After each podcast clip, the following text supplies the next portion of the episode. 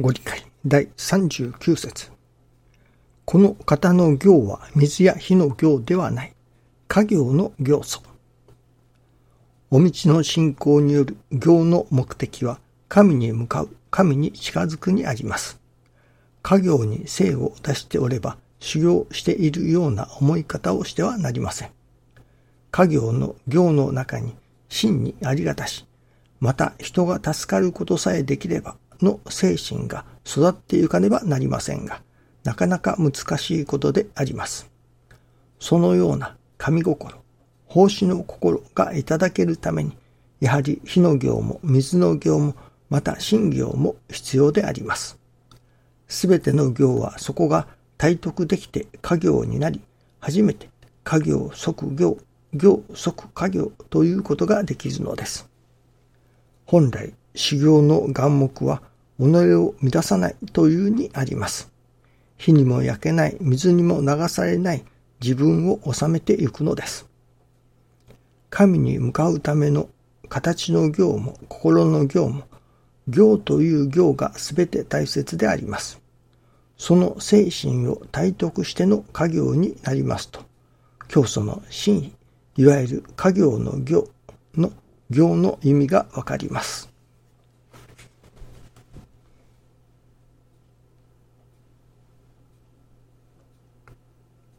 この方の行は火や水の行ではない。家業の行祖と。信心が信心を教えると師匠は教えてくださいました。その信心の楽しみとも、信心が信心を教えるとか、あ、こういうことだったのか、とその分からされる。そういう新しい気づきというのでしょうかね。何か新しいものを発見する楽しさ、喜ばしさというものが、やはり信心にはありますね。それは心を信心というのでしょうか。神様に心を向けておれば、そういうお働きをいただけるのだと思いますね。師匠が教祖様の見教えのすべては我が心になるためにあると。教祖様の見教えのすべてが我が心のために説かれているといったようなことをおっしゃったことがあります。その意味がなるほどそうなのかなと思いますけれども、今一つ実感としてわかりませんでしたが、昨日、今日、あ、こういうことであろうか、と分からされていることがあります。それは、教祖様の見教えのすべてが我が心のためにあると。私はてっきりその文字面だけをいただいて、こうすれば我が心になれるよ。ああすれば我が心になれるよ。といったようなことを描写してくださっておるのだろうかと思っておりましたが、どうも、そうではないように思います。ここ2、3日いただきますことは、そうではなく、その教祖様の見教えを行事をとするところに我が心がいただけれるということなのですね。いわば見教えそのものが我が心になる手立てを説いてあるのではない。こうすれば我が心になれる。ああすれば我が心になれる。という教えではなく、その教えに取り組むこと自体、その教えに取り組むことそのものが我が心になることができるというのか、我が心に近づこうとすることができると。ママよとかいう教えもありますね。死んでもままやと。その、例えば何かことが起こる。その起こってきた時に、よし、ここをままよの心でいただこ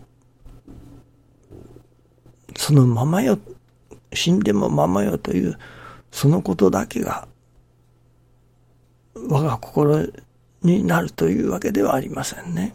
その、